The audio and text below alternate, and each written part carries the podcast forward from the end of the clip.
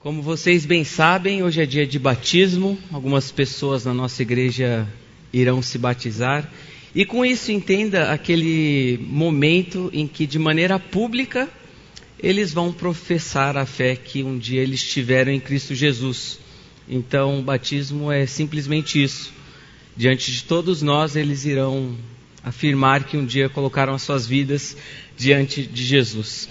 E ainda que eles venham de contextos diferentes, nós temos pré-adolescentes, adolescentes, jovens, adultos, casados, solteiros, e ainda que Deus tenha se utilizado de maneiras diferentes para atrair essas pessoas para si, Deus tenha se utilizado de instrumentos diferentes, alguns aconteceram em um momento de enfermidade, outros casos Deus se utilizou de algum discipulador, algum testemunho próximo.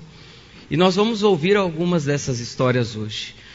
E mesmo que cada um tenha a sua história, cada um tem aquele momento em que Deus atraiu essas pessoas para si, há algo que é comum a todos eles. Todos esses que irão se batizar hoje necessariamente passaram por isso. E eu gostaria de destacar duas coisas que são comuns a todos eles é o fato deles se aproximarem de Deus sem orgulho e se relacionarem com Deus sem desespero. Eles se aproximaram de Deus sem orgulho, orgulho e se relacionam com Ele sem desespero. Olhe só o que Blaise Pascal disse. Jesus Cristo é um Deus de quem as pessoas se aproximam sem orgulho e sob o qual se abaixam sem desespero. E nessa noite eu gostaria de tratar esses dois aspectos que é comum à vida dos que um dia creram em Jesus Cristo. O primeiro deles, eles se aproximaram de Deus sem orgulho. E o texto para o qual eu gostaria de chamar a sua atenção essa noite está lá em Mateus 11, 28. É com certeza um dos textos mais conhecidos de toda a Bíblia. E diz assim: Vinde a mim, todos os que estáis cansados e sobrecarregados, e eu vos aliviarei. Nesse contexto, as pessoas estão assim, eles estão cansados e sobrecarregados devido a um fardo que foi colocado diante deles, que ia muito além de suas forças para carregar. É uma expectativa da tradição, não se trata aqui de um cansaço, de uma exaustão que vinha de um trabalho, de uma enfermidade. Ainda mais se você leva em conta o fato de que na Palestina, lá no primeiro século, o trabalho pesado não era um problema. Nós vemos pescadores que passavam a noite inteira pescando, pessoas que caminhavam por quilômetros e mais quilômetros. Então não é um cansaço físico.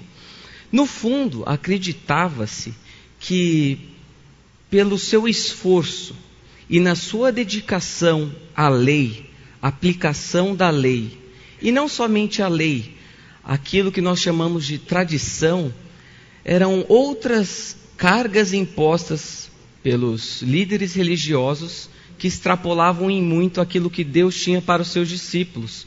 Então, se Deus colocava um mandamento, existiam muitos outros que eles colocavam para os demais viverem dessa maneira.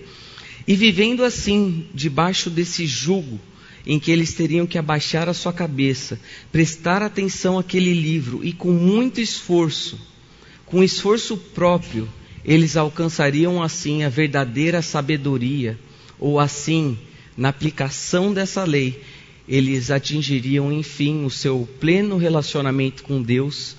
O resultado óbvio disso é que aqueles que se empenhavam nessa tarefa se sentiam cansados e sobrecarregados. Encontramos então pessoas que se encontravam assim devido a essa busca por aceitação e aprovação de Deus. Eles achavam que eles poderiam, por conta própria, resolver o problema.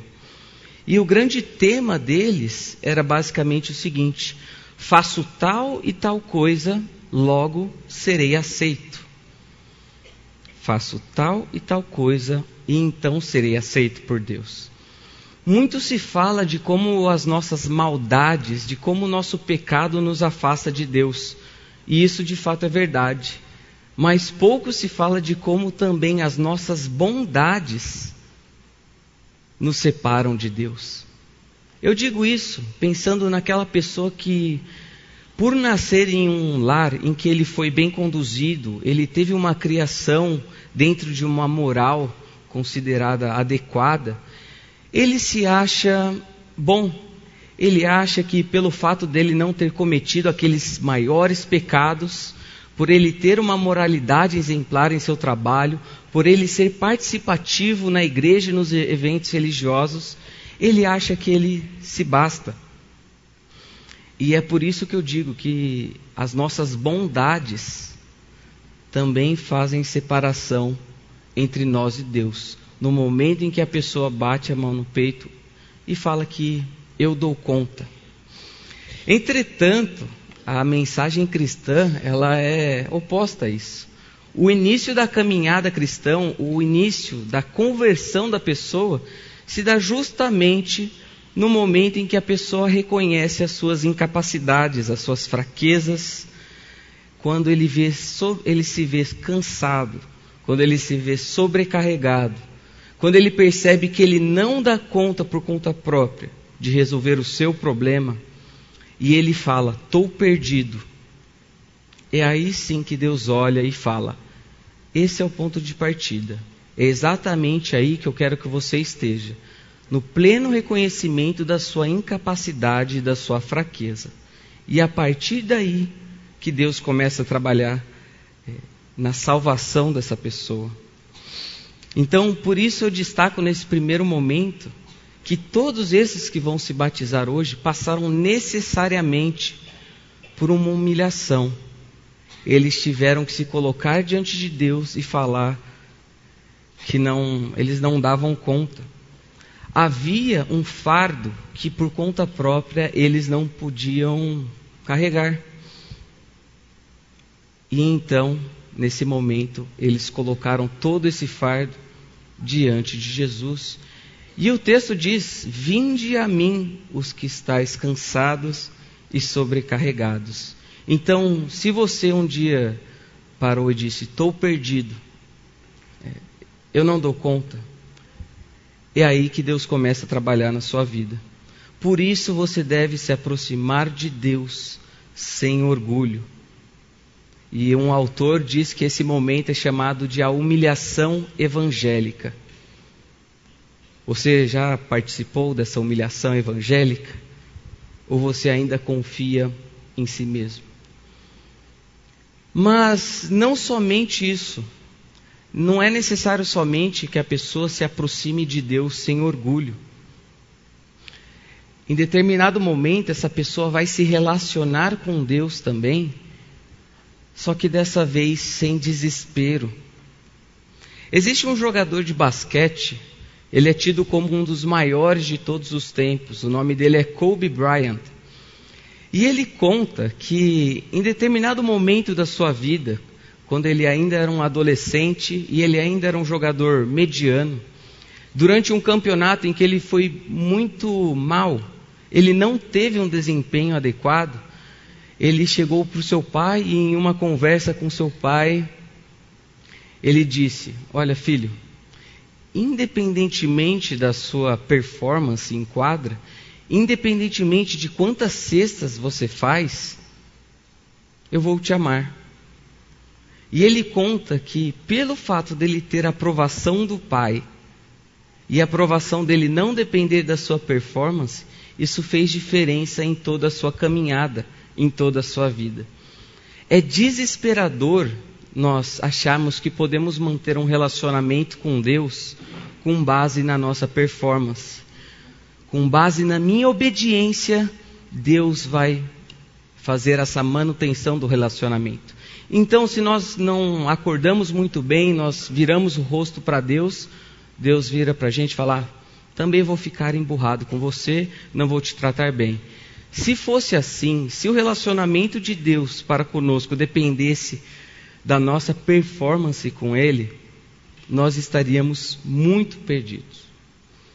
E A.W. Tozer disse certa vez: Jesus é o único que sabe o pior de você, e ainda assim é o que mais te ama. Jesus é o único que sabe o pior de você, e ainda assim é o que mais te ama. Destacando o fato de nós nos relacionarmos com Deus sem desespero, pense o seguinte: de que valeria nós estarmos debaixo de um cuidado de um Deus que fosse soberano, mas que ele não fosse bondoso, não fosse amável? Nesse caso, nós estaríamos debaixo de um controle de um Deus tirano. Então não haveria qualidade e excelência nenhuma em nos colocarmos debaixo do cuidado de Deus, que nos salva, pode até nos salvar, mas o seu tratamento com a nossa vida não é adequado. Nós podemos nos aproximar de Deus e desfrutar da intimidade com Ele sem desespero. Nós não estamos vivendo uma vida debaixo de um Deus tirano. O texto continua e diz assim: Tomai sobre vós o meu jugo e aprendei de mim, porque sou manso e humilde de coração, e achareis descanso para a vossa alma. Naquela época eles ensinavam que o descanso da alma viria como um resultado da sua busca. Mas como nós vimos, isso gerava apenas peso, exaustão. Nós aprendemos aqui sobre o caráter de Deus, que é apresentado como alguém manso e humilde de coração.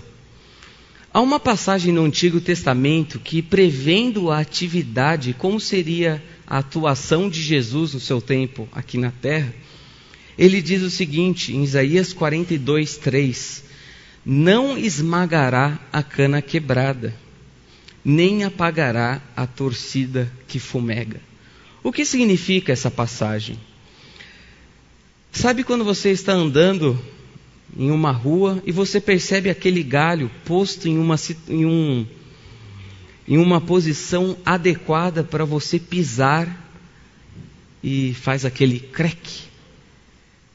Quando nós estamos quebrados, quando nós estamos no nosso limite, em plena exaustão das nossas capacidades e habilidades, quando Deus olha para nós quebrados, Ele não chega lá e termina o serviço. Ele nos trata com compaixão e com bondade, e Ele não tem prazer em ver essa pessoa que está sofrendo, sofrendo mais um pouquinho. E quando fala que Ele não apagará a torcida que fumega.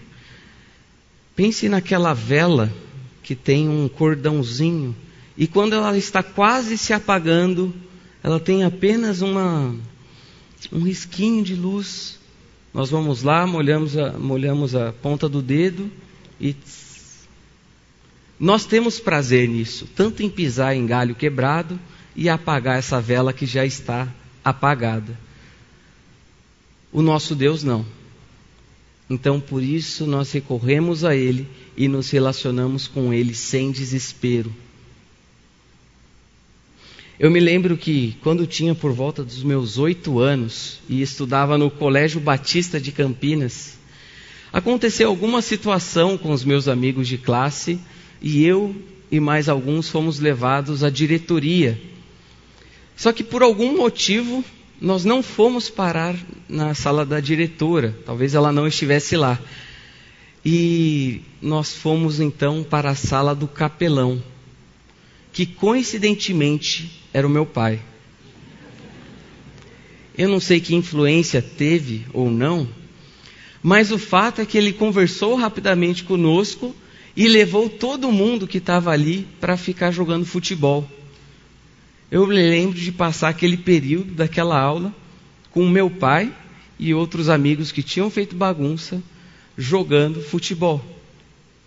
Você pode pensar, nossa, então quer dizer que eu posso bagunçar à vontade que sempre vou jogar futebol? Não, não é essa a lógica. constrangidos pela maneira afável com que meu pai tinha nos tratado, isso geraria em nós obediência, isso gera constrangimento. E como resultado disso, nós obedecemos. Ah, então sou salvo pela graça? Oba, não é bem assim. Continuando o texto, porque o meu jugo é suave e o meu fardo é leve. A vida que Jesus propõe para os seus seguidores é uma vida razoável, lembrando que Deus não nos pede bizarrices, o que ele nos pede faz sentido.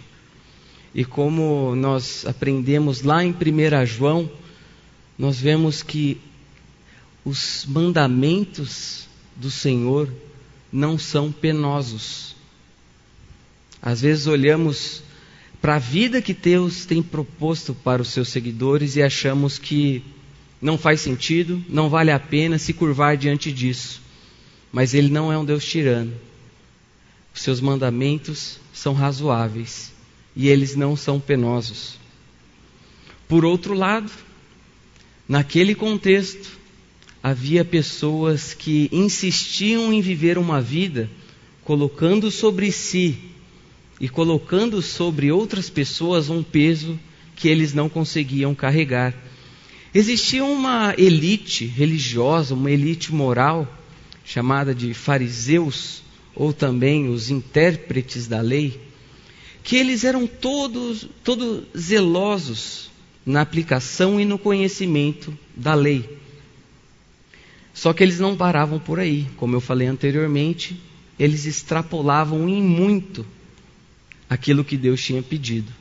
E ele colocava, eles colocavam um fardo, um peso sobre a vida dos discípulos que nem Deus, nem mesmo Deus queria que eles vivessem dessa maneira. E nós lemos em Atos 15, 10 o seguinte: Agora, pois, por que tentais a Deus, pondo sobre a cerviz dos discípulos um jugo que nem nossos pais puderam suportar, nem nós. Mas cremos que fomos salvos pela graça do Senhor Jesus, como também aqueles o foram. Jesus aqui está combatendo a perspectiva que eles tinham. Jesus fala: O meu jugo é suave. A vida que eles viviam e o relacionamento com Deus que eles desfrutavam era marcado por um jugo muito penoso. Também lemos Lucas, novamente, dizendo, capítulo 11, versículo 46. Mas ele respondeu: Ai de vós também, intérpretes da lei, porque sobrecarregais os homens com fardos superiores às suas forças. Lembra? O meu fardo é leve, já esse daqui não. Mas vós mesmos nem com um dedo os tocais. Eles não davam conta do recado e pediam que os outros vivessem dessa maneira. Consequência, eles estavam cansados e sobrecarregados. Há um youtuber que é conhecido como PC Siqueira, e há um tempo atrás ele postou uma imagem na sua rede social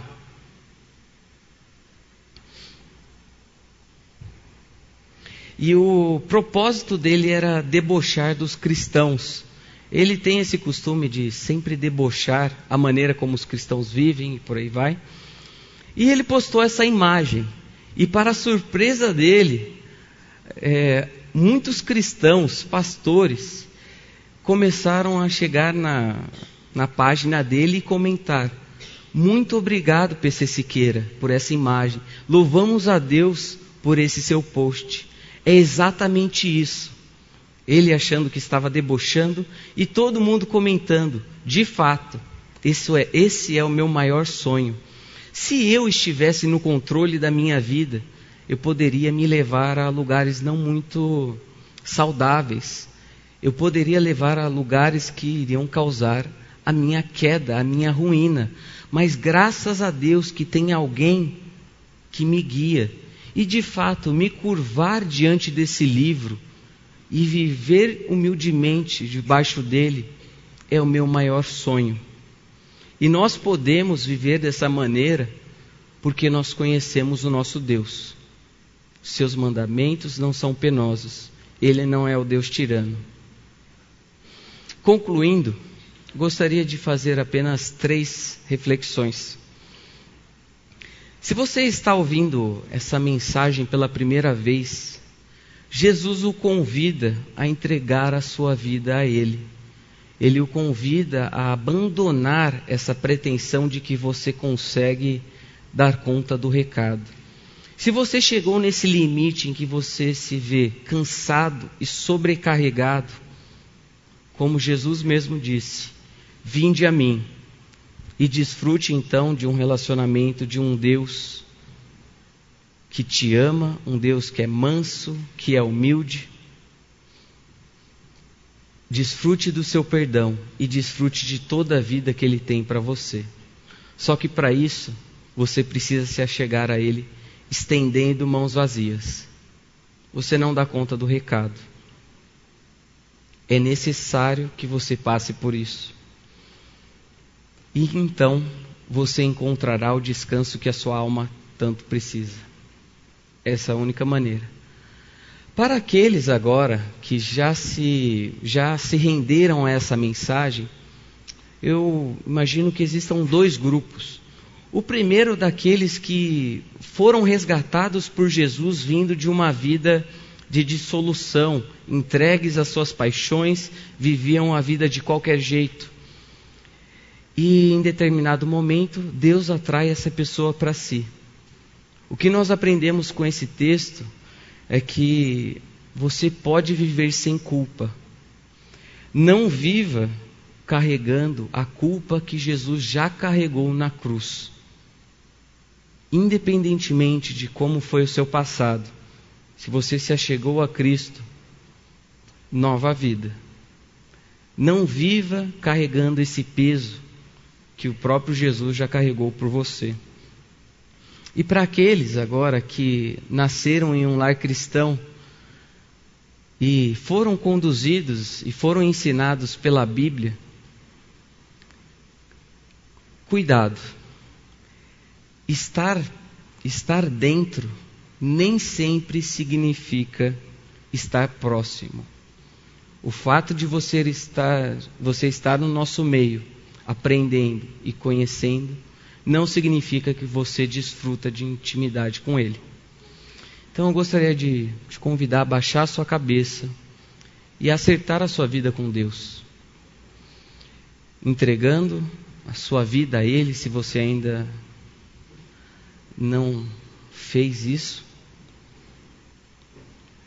entregando a Ele os fardos que você tem carregado, mesmo tendo sido salvo e se certifique de que você, ainda que esteja dentro, você esteja próximo.